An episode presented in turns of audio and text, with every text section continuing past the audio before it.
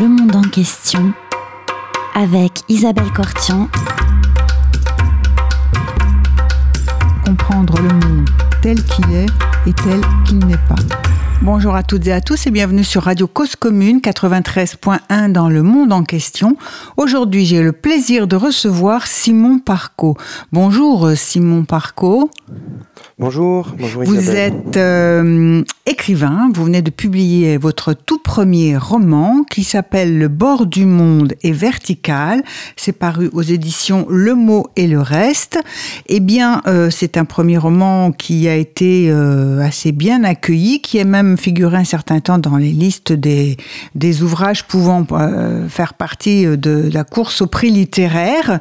mais comment en êtes-vous venu à la littérature Simon Parco euh, Comment j'en suis venu à la littérature? Je pense que je suis. Alors, je suis venu à la littérature par le biais de mes études d'abord, euh, euh, des études littéraires, puis des études de philosophie, mais je pense que je suis, je suis, je suis, je suis venu à l'écriture euh, ensuite pendant mes voyages, pendant euh, mes vagabondages, pendant mes pèlerinages aussi.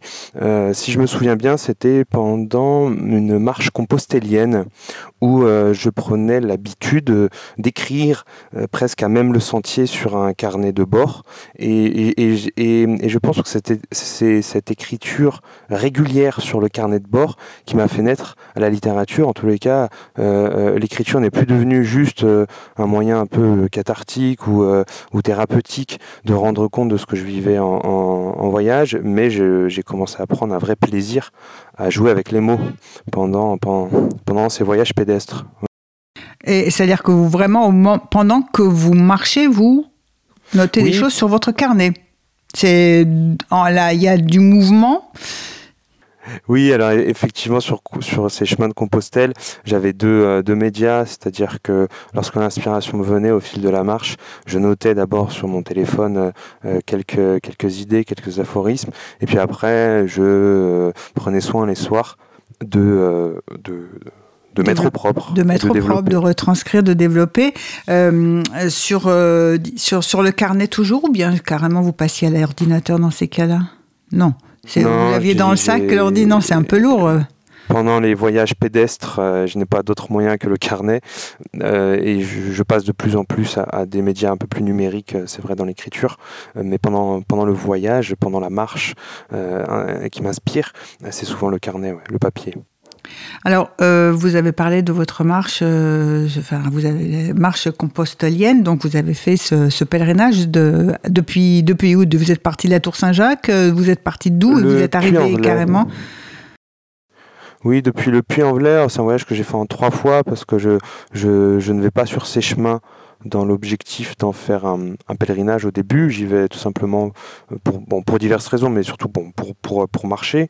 Euh, et puis euh, au fil des jours, au fil des semaines, ce, cette marche devient vraiment un pèlerinage et je, je fais la distance qui sépare le Puy-en-Velay de Saint-Jacques, puis ensuite de Fisterra après Saint-Jacques, et puis ensuite je j'entame le chemin retour même à pied. Alors ça, ça, je le fais en trois fois. Je le fais en trois fois, je le fais pas d'une d'une traite, mais en trois fois. Oui. Euh, donc on a vu comment vous, vous veniez à l'écriture, mais euh, le chemin pour Saint-Jacques de Compostelle, ce n'est pas tout à fait la montagne. Or, votre euh, roman, ce premier roman, Le bord du monde est vertical, parle effectivement d'un contexte en montagne. Beaucoup plus vertical. beaucoup plus vertical, enfin de la montagne. Il y a notamment au cœur de ce récit, peut-être comme un personnage, une, une montagne qui est une montagne dont on n'a jamais vu le sommet donc une sorte de, montagne euh, particulière, on va dire, soit mythique, soit onirique. En tout cas, c'est euh, un élément à la fois du, roman, du paysage dans lequel vivent vos personnages, et en particulier l'accordé, euh, qui, qui, alors l'accordé, ben, on va commencer à parler de ce que c'est que l'accordé, si vous voulez, dans, dans, votre, dans votre roman. Oui, cette cordée. Euh, alors, le bord du monde est, vertical, c'est une sorte de huis clos montagnard, oui. effectivement, qui prend, euh, euh, qui prend place dans une vallée imaginaire que j'ai appelée la vallée des glaces. On est dans la neige, on est dans le froid, il fait de moins 20 à moins 30 degrés, les flocons gèlent et brûlent les joues des personnages, et ils remontent cette vallée qui est bouchée, qui est barrée par le bord du monde ou par la grande, qui est cette montagne qui ne connaît pas de sommet. Mm-hmm. Euh, je dis il parce que c'est un groupe, un, groupe de 4 plus 2, 6 personnages, deux chiens pisteurs euh, qui sont, qui sont Moira et... Moira, euh, Moira en tête et Zéphyr. Oui. de chiens pisteurs qui sont des personnages à part entière. Tout à fait. Puis derrière euh, eux, euh, il y a Isée, la bergère, la seule femme du groupe, qui est un peu la tête chercheuse du groupe, qui est celle qui ouvre le chemin euh, dans la neige pour le reste de la cordée. Donc la cordée, c'est ce groupe d'humains dont je parle. Derrière Isée, la bergère, il se trouve Vic, le porte-traîneau, un buffle qui porte un traîneau dans lequel sont accrochés plusieurs poteaux de bois et derrière Vic, il y a Solal, le gamin, un des héros de mon roman, euh, qui est euh, euh, l'aide traîneau, le commis en quelque sorte. Et derrière, derrière Solal, celui qui fait la, marche, c'est Gaspard, le chef mythique de la cordée, le seul alpiniste, j'ai envie de dire, de ce groupe de de randonneurs d'altitude, de colporteurs plutôt d'altitude. Euh, euh, Gaspard étant une sorte d'étrange foi qui le pousse à tenter de gravir euh, cette montagne sans sommet, cette montagne dont personne n'a pu voir le sommet. Lui, il pense que cette aventure que je décris dans, dans, mon roman sera la, la, la dernière. Il pense connaître le secret qui le conduira au sommet de la Grande. Voilà. Euh, en quoi consiste cette cordée? Alors, euh, euh, alors, on a expliqué en quoi consistait la cordée. Enfin, il faut quand même dire peut-être plus précisément que son rôle, c'est effectivement d'intervenir en cas de, de, de, catastrophe ou en cas de difficulté parce que euh, les villages sont privés. Euh, enfin, il n'y a pas de commerce ouvert, il n'y a pas de quand on est en pleine tempête, euh, voilà. Et donc euh, une expédition se, se, monte. Enfin, la brigade, c'est une sorte de brigade d'intervention, on va dire. Et la question, c'est au départ, c'est on va partir pour porter secours. et alors, ce qu'il y a d'extraordinaire, c'est que le fait de est-ce qu'on part, est-ce qu'on part pas, ça fait l'objet d'une discussion. Est-ce qu'on y va rapporter l'électricité ou pas? Alors cette discussion, elle a plutôt lieu, j'ai envie de dire, euh, au sein d'un dialogue intérieur quand, que Gaspard, le chef et le responsable de la cordée, entretient avec lui-même. Lui-même se demande s'il faut y aller ou non, parce que l'entreprise est absurde. Il s'agit de rétablir l'électricité euh, sur une ligne qui a été emportée par une avalanche pour euh, rétablir la lumière, réapporter la lumière à un petit hameau qui s'appelle le Reculoir, le dernier village avant cette fin du monde verticale et dans lequel vit un ermite qui s'appelle le Père Salomon, un personnage très ambigu euh, qui est censé détenir des secrets en lien avec euh, le sommet inaccessible de la Grande. Alors Gaspard sait que l'entreprise, en plus d'être dangereuse, est folle parce qu'on ne va pas réparer une ligne électrique en plein hiver, elle va se faire à nouveau euh, démonter par l'avalanche euh, quelques jours plus tard, mais il y va quand même euh, pour avoir les secrets dont je parlais en lien avec l'ascension de la Grande. Alors, il, est vrai que cette cordée, ce ne sont pas, en fait, ce ne sont pas des alpinistes, ce sont plus, vous avez parlé de brigade. une brigade, un groupe d'intervention qui porte secours, ou des colporteurs, oui, colporteurs, oui, tout à fait, la tradition. Pour ce qui est du colportage, c'est une euh, le métier de colporteur, c'était un métier qui était très répandu dans les vallées alpines, notamment euh, dans la vallée qui m'a profondément inspiré pour ce livre. Euh, enfin, même pas la vallée, j'ai envie de dire la, région de l'Oisan, située autour du grand pic de la Meige, entre Bourdoisan et, et Briançon. Et le métier de colporteur consistait à vendre des pierres précieuses, des, des plantes sauvages, du, des livres, du matériel de quincaillerie, des lunettes, dans différents villages. Donc c'était de grands marcheurs qui n'en avaient rien à faire des sommets, en quelque sorte. ils ne marchaient pas pour le plaisir esthétique ou pour l'aventure sportive ou mystique. ils marchaient pour relier les villages entre eux et faire office de, de commerçants ambulants. Euh, j'ai voulu un peu rendre hommage, en fait, c'est vrai, ou, m'inspirer en tous les cas de cette tradition-là. Euh, parce que je pense que cette cordée, mes, mes personnages sont pour la plupart des colporteurs, euh, justement, dont l'intérêt n'est pas que de grimper sur les montagnes, mais aussi de venir en aide. Oui, tout à fait. C'est venir en aide et, établir un contact, euh, faire que le lien passe. Et c'est d'où, effectivement, euh, c'est une belle métaphore aussi euh, pour parler de transmission, parce que il y a aussi, on a parlé de la cordée, mais il y a des questions de de, de, de, transmission, n'est-ce pas? Vous avez parlé d'un jeune commis ou d'un petit jeune qu'on initiait, c'est le solal. alors Gaspard, qui est le plus, celui qui a le plus d'expérience, le plus de maturité, le seul alpiniste, et puis celui qui, qui montre aussi combien chaque être humain peut avoir plusieurs, euh, ben, plusieurs buts, plusieurs activités, ou tout en faisant quelque chose, on fait quelque chose d'autre aussi. Il y a une dimension conte philosophique dans ce roman. Oui, complètement. C'est un, c'est un roman initiatique à mon sens. Oui. C'est un roman initiatique pour deux de mes personnages, pour Solal le gamin, euh, qui va apprendre la vie et la vie en montagne de manière très pratique, hein, euh, euh, grâce à Gaspard et grâce à cette cordée. Euh, et puis c'est un roman initiatique aussi pour Gaspard, le héros, mais à un sens un peu plus spirituel, parce qu'il va s'agir euh, de gravir justement cette montagne sans sommet qui pourrait symboliser bon, une multitude de choses. Hein. Euh, je laisse le lecteur assez libre de, de ses interprétations, mais qui va symboliser, qui peut symboliser le divin, qui peut symboliser le rapport qu'il entretient avec son propre désir, qui peut symboliser aussi la mort. donc oui, il y a, oui, ou une forme de transcendance en tout cas. Euh, Exactement. Oui. Oui. Oui, oui, oui, je vous écoute. Oui, non, non, c'est ça, une forme de transcendance. Effectivement, Gaspard est, est mu, euh, est, traversé par ce désir fou de transcendance.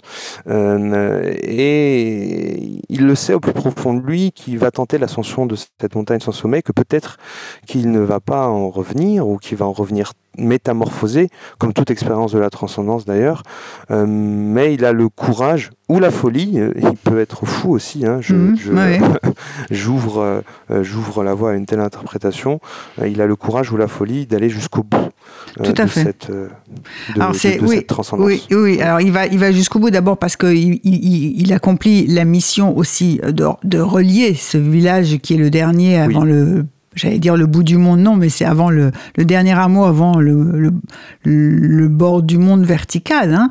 Et puis, euh, et avant d'atteindre la montagne que, que, personne ne connaît ou dont personne ne connaît la cime, le sommet.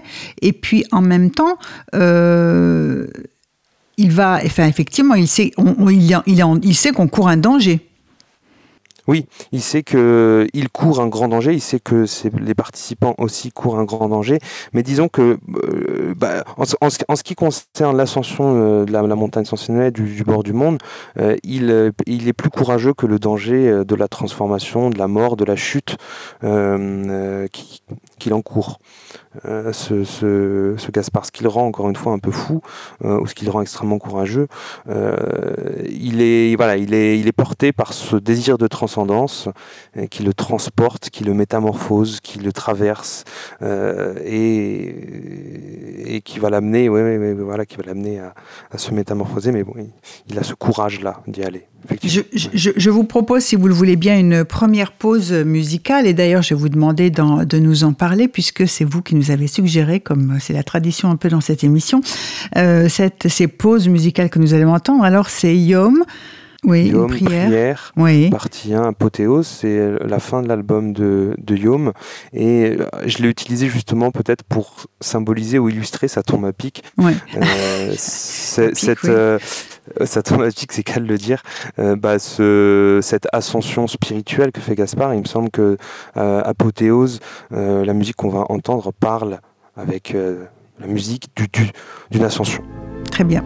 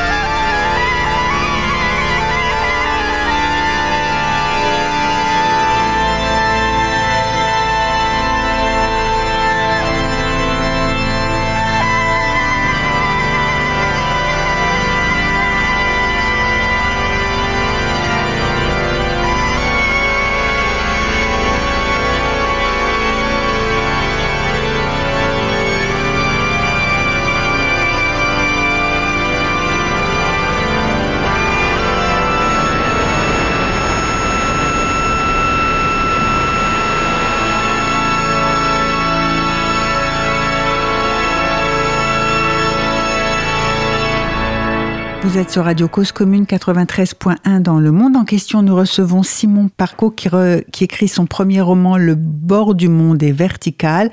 Nous sommes en pleine euh, tempête de neige dans la montagne, sur une partie de la montagne, dans une vallée un peu dangereuse et euh, on parlait de Gaspard. Gaspard, donc effectivement, il mène à la fois un groupe parce qu'il est responsable de ce, de ce groupe et il, leur fait traverser un parcours difficile dans des conditions difficiles, mais il sait sécuriser le groupe.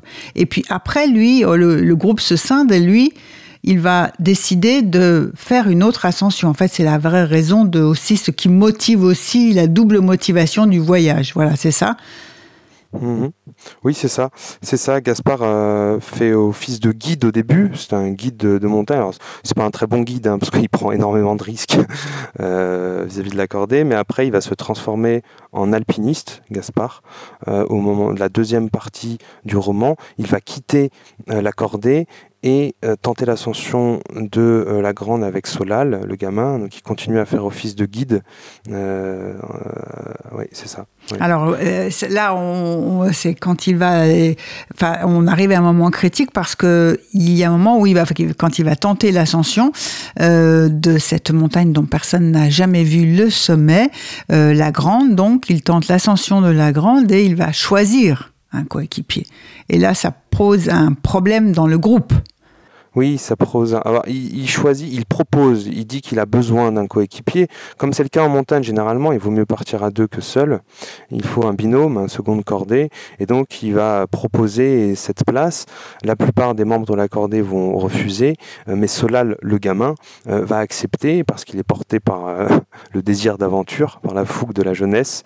Et ça va, en, en, plus, en fait, c'est vrai qu'il y a un moment critique au milieu de ce livre euh, qui est que l'accordé va se disloquer et les gens vont accuser Gaspard euh, d'égoïsme, ils vont aussi l'accuser de leur avoir menti euh, à propos des véritables raisons du voyage, du, du, du, voyage, oui, de l'expédition. Ouais. C'est une expédition aussi, c'est un voyage effectivement, mais c'est ils vont aussi l'accuser, ils vont ils vont aussi l'accuser d'emporter Solal le gamin dans dans sa folie.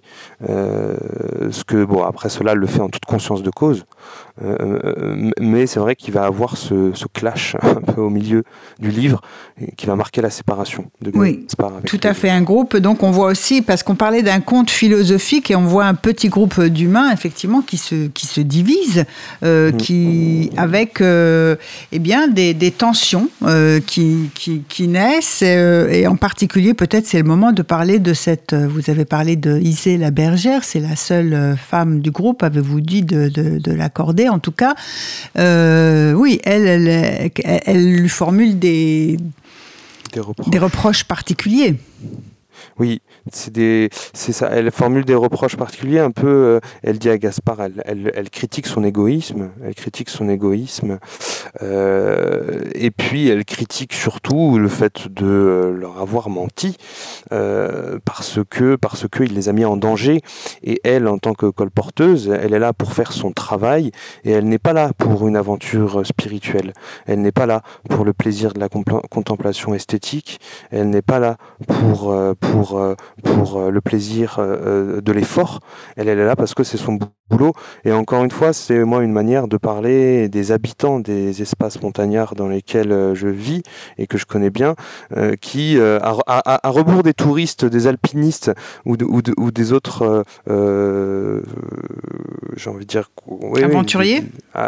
Oui, ou, ou aventuriers qui la plupart du temps viennent de milieux urbains et qui ont euh, euh, qui utilisent la montagne comme un comme un support euh, à leur enfin pardon je trouve pas mes mots mais ils, ont une pratique très récréative j'ai envie de dire de, de, de, l'environnement montagnard qui ne correspond pas forcément à ceux qui vivent dans la montagne et qui en vivent donc Isée le, le, critique Gaspard sur ce point là aussi.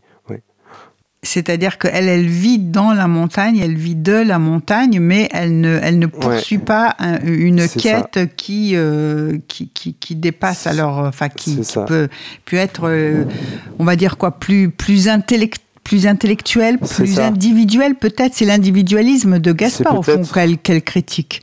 C'est ça. C'est Gaspard est aussi un habitant de, de la montagne, mais il nourrit un autre euh, rapport à elle. Et effectivement, c'est euh, c'est la critique de l'individualisme et de l'égoïsme de Gaspard. Euh, mais encore une fois, c'est très ambigu. J'ai oui, puisqu'ils sont même. Oui, oui, oui. Gaspard sait qu'il est égoïste lui-même. Il sait qu'il poursuit un but égoïste. Il en a très bien conscience. il le dit lui-même, mais c'est plus fort que lui que de tenter d'atteindre la transcendance seul c'est si, si, vous voulez, c'est un livre avec et des personnages avec beaucoup d'ambiguïté. Il me semble à, l'image de, de, chaque humain aussi. Euh, ça parle de peut-être, c'est pas, pas quelque chose qui m'est venu au fil de l'écriture. C'est après coup que je le dis, euh, mais c'est vrai que ça peut parler de cette, ambiguïté de l'ascète ou, du mystique euh, et qui cherche à se rapprocher de, quelque chose de l'ordre du divin, euh, euh, mais euh, qui peut parfois prendre des chemins très égoïstes, très individualistes. Oui, ou en tout cas, effectivement, dans, enfin, qui en est amené dans sa propre recherche et dans sa propre quête individuelle à négliger le groupe ou à, ne pas à, oublier le groupe et à ne plus faire partie du groupe. C'est en fait c'est ça. Hein, c'est on est un groupe et puis tu as tu tu le tu, tu le tu le casses ce groupe, tu, introduis une fêlure, une sorte de fracture, en, partant euh, faire autre chose que ce pourquoi on est tous réunis. C'est ça, c'est ça, complètement. C'est exactement ce qui se passe, effectivement. Oui. Alors, conte philosophique, on disait, c'est euh, est-ce que euh, en quoi vous avez dit que vous faites, vous pratiquez la, philosophie aussi en comment ça vous, enfin, est-ce que vous aviez l'impression, le sentiment d'écrire un conte, un conte philosophique, ou, ou non? Non, en fait, mon objectif lorsque je commence ce livre, c'est, un livre, je mets 4 ans à l'écrire et à le réécrire. C'est mon premier roman, c'est peut-être le propre des premiers romans, c'est que je me rends compte au bout de deux ans de réécriture euh, que je suis en train de faire un roman, mais à aucun moment je me dis que je suis en train de faire euh, un roman philosophique avec une morale. Euh, je suis plutôt en train d'écrire une légende, ou un conte. Oui. Euh, mais j'ai parlé de conte philosophique. Oui, c'est ça. Oui, oui, oui, c'est ça. Ben non, mais c'est ça, c'est un conte philosophique. Mais si vous voulez, j'ai pas un plan prédéfini avec euh, une conclusion sous forme de morale. Euh, lorsque je rédige cette histoire, je veux raconter une légende. Je veux m'inspirer de, de, de, choses que j'ai entendues dans les vallées que j'ai traversées et dans lesquelles j'ai habité. Et après, il y a évidemment une dimension. Je ne sais pas si le mot philosophique il est, il est approprié peut-être plus mystique ou Euh, oui, il y a ça aussi, tout à fait. Il y a beaucoup, il y a, il y a, énormément de choses. Enfin, c'est un peu une synthèse d'un groupe, d'un groupe humain ou de ce qui se passe. Il y a aussi beaucoup d'ambiguïté dans, dans, dans, les personnages aussi, parce qu'on voit très facilement comment euh, bah, il y a une sorte de, de, porosité dans les attitudes, ou comment on peut être à la fois une chose et autre chose, ou, ou, ou, être soi-même ambigu. Ou, ou tiraillé ou euh, en contradiction aussi.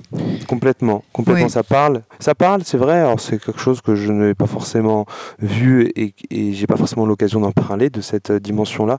Mais c'est vrai que ça parle aussi de l'ambiguïté des personnages et de l'ambiguïté du de la montagne, du paysage montagnard, qui peut être à la fois un lieu paradisiaque et un endroit horrible, terrifiant, synonyme de mort.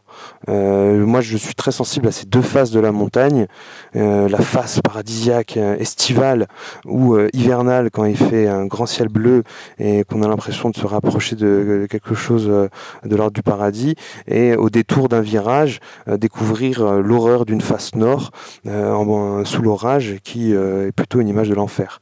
Donc, c'est vrai que c'est un livre ambigu. oui. Oui. Est-ce qu'il y, y a, en fait, la montagne, c'est l'expérience de la peur la crainte. C'est aussi c'est ça. Aussi, c'est à la fois du, le sublime, mais c'est aussi la, la, crainte. elle peut terroriser aussi. Tout à fait. Tout à fait, sachant que c'est euh, un des principes du sublime, justement, c'est que c'est à, c'est à la fois un sentiment de, de, de, fascination, dans lequel sont mêlés plaisirs esthétiques et peur, et terreur, oui. horreur, terreur, face à la puissance des forces colossales qu'on a en face de nous. C'est quelque chose qu'on éprouve dans les montagnes, c'est quelque chose qu'on peut éprouver dans le désert, en mer, ou la nuit, lorsqu'on contemple la, voûte étoilée. C'est ça le sublime, c'est pas la contemplation euh, paisible de la beauté harmonieuse des Grecs, c'est l'horreur délicieuse. Et en même temps, en même temps, on retrouve effectivement la, enfin, l'aspect, le côté conte philosophique, parce que c'est aussi une expérience de la finitude, la finitude humaine. C'est-à-dire, on, découvre tout d'un coup qu'on est très peu de choses eh et, ben, que la nature est... toute puissante. C'est une des leçons de la montagne, qui est encore une fois une leçon paradoxale. C'est qu'en montagne, on se découvre à la fois, on se, découvre tout petit face à cette, à la, à la puissance colossale des forces qui nous dépassent, et à la fois, euh, on a l'intuition brutale de l'infini il me semble, euh, et, peut-être de, de, quelque chose de l'ordre de l'éternité. Donc c'est un, un, paradoxe, on se sent à la fois très grand et très petit en montagne, euh, effectivement, et c'est le cas dans ce roman, parce que Gaspard, quand même, a la prétention de croire qu'il va aller tutoyer les dieux en se rapprochant du sommet inconnu de la grande, qui est une image du divin. Oui, oui. Et alors, c'est une image du divin, mais si on continue euh, la réflexion sur un chemin philosophique, euh, théologique, métaphysique, c'est aussi, euh, ben voilà, la, rencontre aussi de l'humain et de et, de, Dieu ou du Très Haut, hein, une force spirituelle à laquelle on prétend ou on dit qu'on ressemble. Oui. Hein et ça, la montagne, ça donne cette, euh, cette expérience-là. C'est-à-dire qu'on se mesure aussi à un au-delà mmh, qui nous amène à aller au-delà de ses propres forces, puisqu'on se découvre aussi des capacités de, de, force, de résistance, et, et, en même temps, euh, ben voilà, euh, c'est la rencontre avec Dieu à l'image de l'homme, ou l'homme à l'image de Dieu plutôt. Oui, oui, c'est vrai, c'est vrai. Alors c'est c'est pas forcément peut-être le cas de cette montagne en question parce que elle a pas un visage très humain cette montagne, j'ai envie de dire. Mais en même temps, on ne sait pas. Enfin, oui, ça, ça frôle. On ne sait pas exactement ce qu'il va rencontrer. S'il va rencontrer effectivement euh, le paradis ou l'enfer. Voilà, c'est ça. Et puis je me garde aussi de dire que c'est vraiment Dieu qui est au sommet de cette montagne. Tout à fait, on est bien euh, d'accord. Même si on, c'est une impossible. Oui. C'est voilà, voilà, c'est une possibilité. Ça pourrait être, ça pourrait être aussi euh, la, juste l'image du, du, du de son propre désir, selon une interprétation un peu psychanalytique, euh, plus laïque. Tout ce serait vers son propre désir que, que Gaspard va euh, vers, en allant vers ce sommet troué. Je rentre pas plus dans les détails. Ça peut être aussi l'expérience étrange qu'il fait de la réalité. et c'est, pour moi, c'est aussi une manière de réfléchir sur le rapport qu'entre tient l'artiste, euh, le mystique ou le fou avec la réalité. Euh, ça, ça peut être une image de ça, mais effectivement, ça peut aussi être une image du divin et, euh, et, et, et, la quête de, de, de, d'un dieu qui, quand même, n'est pas l'image de l'homme dans, dans, dans, ce livre, parce que c'est un dieu qui est. c'est plus un dieu pharaonique, j'ai envie de dire, ou un dieu, le, dieu de l'Ancien, de Testament. Mais il y a un appel, il y a une forme d'appel. Par contre, il y a un appel, il y a une aspiration. Il y a une aspiration. En tout cas, voilà, c'est ça. C'est pas forcément la rencontre avec Dieu ou Dieu, mais il y a une aspiration. C'est pour ça que vous dites que ça peut être le désir aussi, tout simplement.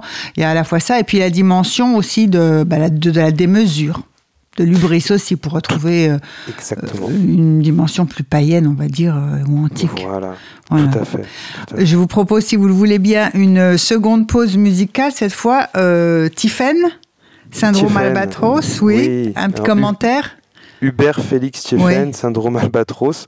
Alors tout à l'heure, on est parti plutôt dans les nuages, dans quelque chose d'éthéré, dans une, dans, dans, une ascension douce, spirituelle et éthérée. Là, on, va on descend dans les enfers avec Thieffen, qui nous parle du syndrome albatros, qui nous parle, euh, j'ai envie de dire, euh, il, nous parle d'un poète baudelairien qui va trouver, je pense quand même, l'infini dans l'enfer.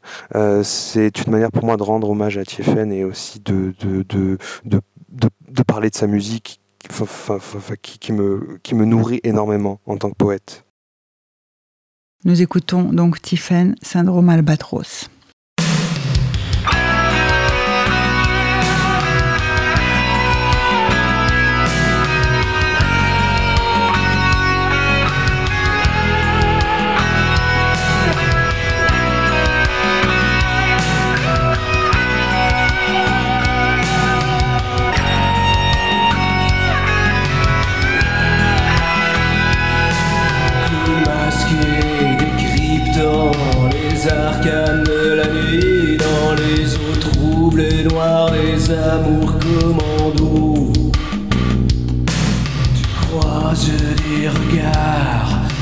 Alourdi par l'oubli et des ombres affolées sous la terreur des mots. Toi qui voulais baiser la terre dans son ghetto, tu en reviens meurtri, vidé par sa violence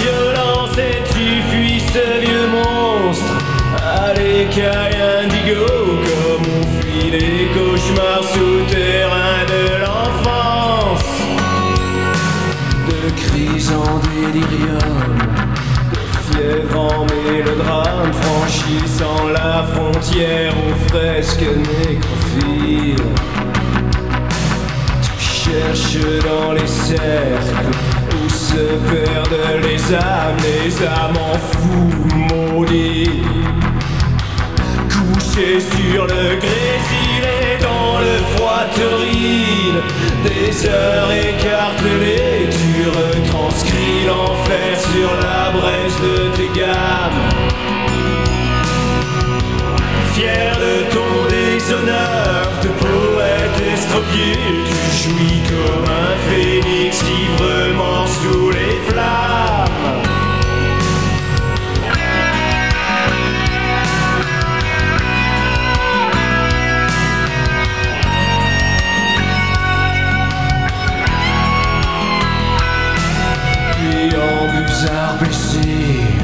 cerné par les corbeaux, tu remontes vers l'azur flashant de mille éclats.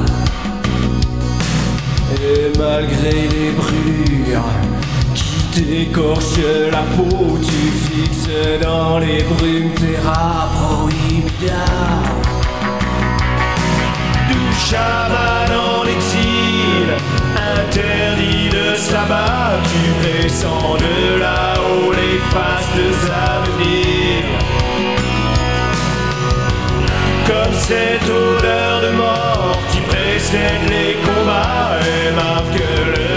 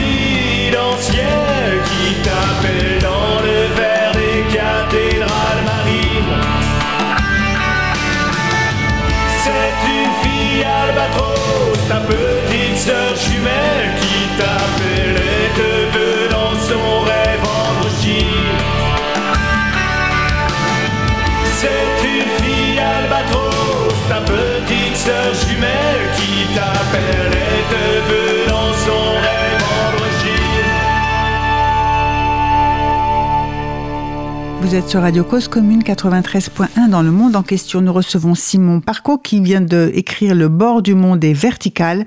Et nous parlions, nous venons d'écouter Tiffen, syndrome albatros et à la fin, en présentant ce morceau, vous avez effectivement parlé de poésie parce que c'est un autre euh, aspect euh, de, ce, de, votre écriture, c'est qu'elle est euh, extrêmement poétique. Il y a une veine poétique euh, très forte. Est-ce que la poésie en tant que poésie vous a tenté? Oui, bien sûr. Euh, peut-être êtes-vous déjà poète ou avez-vous déjà écrit des poèmes ou je... Avant d'être écrivain, je me sens poète. Avant de me dire philosophe, je me sens poète. Je me sens poète avant tout, euh, si on peut dire que c'est un métier. Euh, et, lorsque j'écris ce livre, c'est finalement l'histoire dont je vous parle. Je suis, je suis volontiers un peu provocateur, mais c'est mais c'est un prétexte à faire de la poésie. Moi, ce que je veux, c'est essayer de trouver les mots justes pour sentir les, les sensations intérieures que j'éprouve en, haute montagne. Et pour ça, il n'y a que le travail des mots et la poésie pour euh, en rendre compte. C'est pour ça que j'ai écrit ce livre. Et finalement, l'histoire est une sorte de prétexte. prétexte à amener le lecteur vers de la poésie. Est-ce que, par exemple, vous voudriez bien nous lire un extrait euh, alors là, je vais vous lire un, extrait de ma cordée en fait, est figé dans, euh, dans un refuge d'altitude.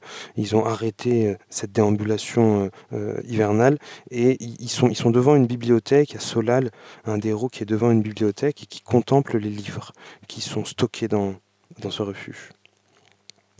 Solal contemple avec fascination cette étagère qui vient recueillir toutes les paroles tues dans le silence de la montagne et qui ressortent ici, suite à une curieuse alchimie, sous forme de papier et de cuir. Ici, les hommes se taisent, car dehors, il n'y a pas de place pour la parole. Il n'y a que le vent, le gel, l'immensité des sommets qui impose un silence brutal, le silence de l'hébétude dans lequel on peut même rester toute sa vie. Certains restent dans ce silence, lui a dit Gaspard. Une fois parvenus au sommet, ils ouvrent la bouche de stupéfaction et leur langue gèle instantanément, les plongeant dans un mutisme que seuls les livres peuvent délier. Car ici, il n'y a pas de place pour la parole, et quand il n'y a pas de place pour la parole, alors on s'en va crier dans des livres.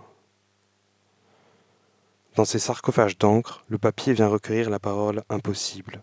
Dans ces tombeaux silencieux hurlent les hommes des montagnes, ils crient l'insupportable réel, la brûlure des froids, du froid, l'angoisse des nuits qui ne finissent pas, la joie du sommet atteint, le bonheur des beaux jours, lorsque c'est l'été sur les cœurs, que la lande est verte et que les fleurs murmurent, l'odeur forte des foins, de la merde de mouton, le torrent qui vire du bleu au gris, puis du jaune au vert, le bleu du torrent, ce bleu glacé qui s'en mêle au bois séché, les étoiles qui clouent le ciel, les levées de lune, les loups qui hurlent, les crocs des loups, les glaciers qui craquent, les amis qui meurent, les hommes et les femmes qui manquent, là-haut, lorsqu'on a pour seul compagnon la mort des cimes, le silence du soleil, son chien et une longue canne usée. Merci Simon Parco de, cette euh, très belle lecture. Euh, bah, le silence, justement, c'est la chose la plus, la, plus, la plus belle et la plus effrayante dans la montagne. Oui, très juste. C'est extrêmement juste. C'est la chose la plus belle et la plus, la plus effrayante. C'est un silence de désert. Je pense qu'il y a une ressemblance oui. Euh, énorme entre le désert. J'appelle d'ailleurs la la haute montagne, euh, le désert de la, de la haute altitude, euh, on fait l'expérience de ce silence qui est terrifiant. On parlait du sublime tout à l'heure, un, mélange de plaisir, parce qu'il est plaisant de se retrouver dans le silence. Le silence est ce qui nous permet de, de nous recentrer, de nous reposer, de vivre dans cette quiétude qui nous manque peut-être dans nos vies frénétiques urbaines. Mm-hmm. Et à la fois, c'est l'expérience euh, de l'absurde, de l'absurdité de, de, euh, du monde. J'ai euh, envie de dire, on, y trouve du sens parfois dans ce silence, mais parfois le, le silence d'une face nord l'hiver est tout à fait terrifiant parce que on fait face à quelque chose, donc une face nord d'une montagne qui n'a pas forcément de sens, euh, qui pourtant est là, qui semble en avoir, et puis c'est comme si notre conscience butait face, face au silence. Voilà, c'est un, un peu euh, flou euh, la, la manière dont je le décris, mais... non, j'ai pas l'impression que ce, ce, soit, ce soit flou, on comprend très bien comment le silence peut faire naître, enfin du silence naît l'angoisse. Voilà, c'est ça, exactement. Et là, on euh, retrouve aussi le, paradoxe, n'est-ce pas? Le paradoxe. Du silence naît le sens, peut naître le sens. Oui. Euh, mais le, recueillement, le, euh, le repos.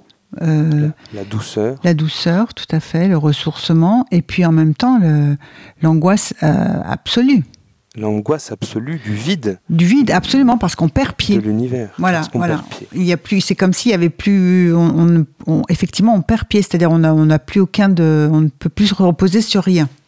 Tout à fait. C'est c'est exactement ça. C'est pour ça que je disais quelque chose d'absurde. C'est qu'on perd pied, c'est qu'il n'y a plus de sens. Euh, ça peut être très plaisant de perdre pied, de se perdre dans ce silence. Peut-être que c'est ça, se perdre en Dieu finalement, c'est se Mm. perdre dans cette absurdité, Mm. dans, dans ce, dans, oui. Euh, c'est faire l'expérience de notre extrême liberté. C'est bon, c'est pour ça que c'est un thème qui est proche de Kierkegaard, de, euh, de Camus aussi, ce dont je parle. C'est aussi faire l'expérience de notre extrême liberté, le silence. Tout est possible. Tout est possible dans le silence. Euh, c'est faire l'expérience d'un d'un Dieu qui nous veut libres, peut-être, ou qui n'est pas tout puissant comme on pensait qu'il était. Absolument. Et, et- et- donc, euh, effectivement, la liberté aussi peut être euh, angoissante. Et la liberté peut être tout à fait angoissante. C'était ce que disait Kierkegaard, c'est ce que disait Camus, il me semble, j'ai pas la référence, mais euh, qui parle de ces espaces euh, infinis comme étant les vecteurs de, l'angoisse. Oui. Oui. Et alors, dans le désert, vous avez traversé des déserts dans cadre de vos pérégrinations. On ressent ce même euh, genre de, d'impression, de, sentiment euh, que, que, que dans la montagne?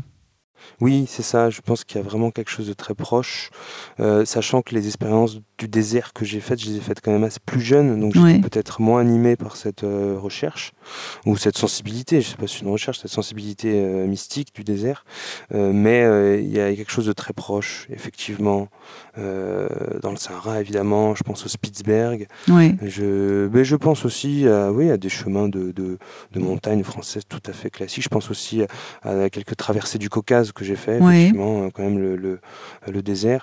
Mais le désert, on peut le trouver presque, presque, on peut presque le trouver à la- euh, Au coin de la rue Au coin de la rue. C'est un, peu exa- exagéré ce que je dis, mais, mais faire l'expérience du désert, c'est faire l'expérience tout à coup de notre nudité, euh, de ce silence qui peut être à la fois euh, ressourçant ou angoissant. Et ça, on peut le faire dès lors que l'on part. On part. On part dans la nature, on part dans, dans, dans, euh, se réfugier dans le silence. On C'est-à-dire quoi C'est l'expérience qui naît à partir du moment où quelque part on quitte des attaches. Oui, c'est ça. J'ai envie de dire que l'expérience du désert, c'est quand même l'expérience du, du, du, du, de, de la solitude. C'est l'expérience aussi euh, de, de, du fait de ne plus s'attacher à des illusions. C'est l'expérience de la lucidité, peut-être, qu'on peut faire euh, lorsqu'on part. On peut pas partir marcher 3-4 heures euh, en montagne, se trouver là dans une forêt, être plongé dans ce silence. Et on peut faire l'expérience du désert, qui est peut-être moins radicale Mhm. que celle qu'on fait dans le Sahara ou, ou au pôle Nord, mais qui s'en rapprochent. Alors, c'est- c'est- ce sont tout ça des, des métaphores du néant. Ça peut être, mais tout à fait, ça peut être des métaphores du néant, tout à fait. Ça peut faire des métaphores du néant, mais c'est un néant qui, Habité. parfois, Ouais. habité, habité par une présence. Ouais, ouais, ouais, ouais, ouais. Euh, je dis bien parfois, je dis bien parfois. hein, je- encore une fois, je reste dans, dans l'ambivalence assez souvent. Euh, c'est un néant qui parfois peut donner l'impression qu'il est habité par une présence infinie. Mhm. Euh, mais c'est un néant qui parfois est tout simplement néant et qui est extrêmement angoissant. Ouais. Alors, on a, vous avez dit que vous, vous, n'êtes- vous êtes un peu, vous avez commencé à écrire avec euh, ces petits carnets au- au- tout le long de vos pérégrinations. Euh, et puis ça a pris quelques années avant de, que ce texte devienne un livre finalement, un roman, Oui. un roman assez court, hein, je crois 150, 160 pages. Euh, et puis, euh, est-ce que vous avez envie de continuer d'écrire? Bien sûr, bien sûr, je veux en faire mon métier depuis, bah, depuis, depuis ces aventures Ouais. composteliennes dont je parlais. Ouais. Je veux en faire mon métier, c'est ce qui va se passer. Là, je suis sur un projet, c'est plus une sorte de journalisme littéraire, j'ai envie de dire, euh, qui consiste à écrire des petits portraits littéraires et dessiné aussi par un ami sur les guides de haute montagne. Oui. Donc ça, c'est mon prochain projet à venir. J'en ai d'autres, des projets toujours liés à la montagne, peut-être avec une dimension plus autobiographique. Et puis, euh, je vais continuer sur ce chemin euh, pendant, pendant, pendant plusieurs années. Oui, je veux, je veux bien sûr en faire euh, mon travail. Oui. Et euh, vous avez toujours vécu dans la montagne? Ah, la montagne, non, non, non. Non, je suis, je suis, je suis, je suis très nomade. J'ai vécu dans plusieurs euh, lieux, mais les dernières années, j'ai fait un peu ce mouvement euh, ascétique ou d'ermite Ouais. euh, qui consistait à réhabiter un chalet familial dans une vallée perdue de l'Oisan, euh, ce qui m'a profondément marqué et ce qui est à l'origine de ce livre. Oui.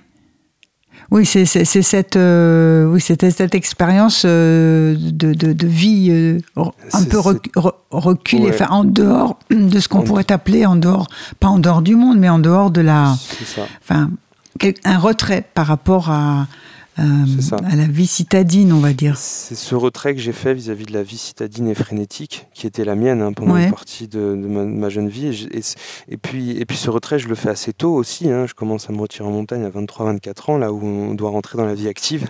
Et euh, moi, je choisis plutôt de démissionner de, euh, des boulots que j'avais pour aller écrire ce livre et d'autres livres. hein. Ce livre co- correspond à une petite part de, de, mon travail d'écriture. Euh, et c'est effectivement ce- peut-être ce, ouais, ouais, ce, ce livre vient de ce, de ce choc, de cette transformation qu'a opéré en moi cette vie un, peu d'ermite euh, Ouais. au fond d'une vallée coupée, euh, l'hiver aussi, euh, Ouais. à la rencontre de ces étranges habitants. Ça consiste en un voyage à lui tout seul, euh, le fait de vivre là-bas, pas la peine d'aller au bout du monde. Ou- ou- Oui, oui, oui. ça, une expérience tout à fait, on va dire, ouais, dépaysante, quoi. Ça, Et alors, euh, en particulier, le, le narrateur, euh, justement, parce que c'est un peu, bah, ouais, c'est pas vous, mais c'est vous, c'est Gaspard, mais c'est pas Gaspard. euh, c'est il, il- est, il est subtil, le narrateur, euh, oui, à, à- saisir. Hein, on sait pas, euh, parfois il nous échappe, on ne sait plus qui c'est. Oui. Oui, moi-même je sais pas trop qui c'est, peut-être c'est pour cela. Euh, euh, J'essaie de. Est-ce que c'est des de- bouts de de- d'écrits de- Ce sont des, des-. Comme des fragments d'écriture c'est- ou, enfin, c'est cette, cette conception-là du livre? Tout à fait. C'est un patchwork, ce livre.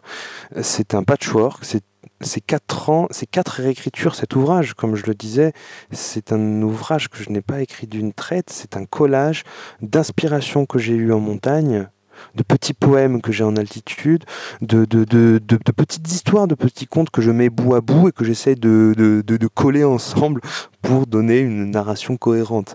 Donc ça peut donner cette idée de patchwork, d'une multitude aussi de références à la littérature, à la musique aussi. Oui. Euh, donc, euh, donc oui, effectivement, c'est euh, un collage d'une multitude d'inspirations. Mhm. Oui, oui, mais euh, l'image du patchwork elle est toujours intéressante parce que ça, permet vraiment d'insérer. Enfin, on retrouve euh, la question de la, transmission et du temps, du temps qui passe et qui et, comment en mettant bout à bout les choses, on arrive à faire un, récit. Et vous parlez de, qu'il y a beaucoup de musique dans votre euh, dans votre livre et qu'il y a beaucoup d'auteurs aussi. Est-ce que vous pouvez euh, dire quelque chose là-dessus?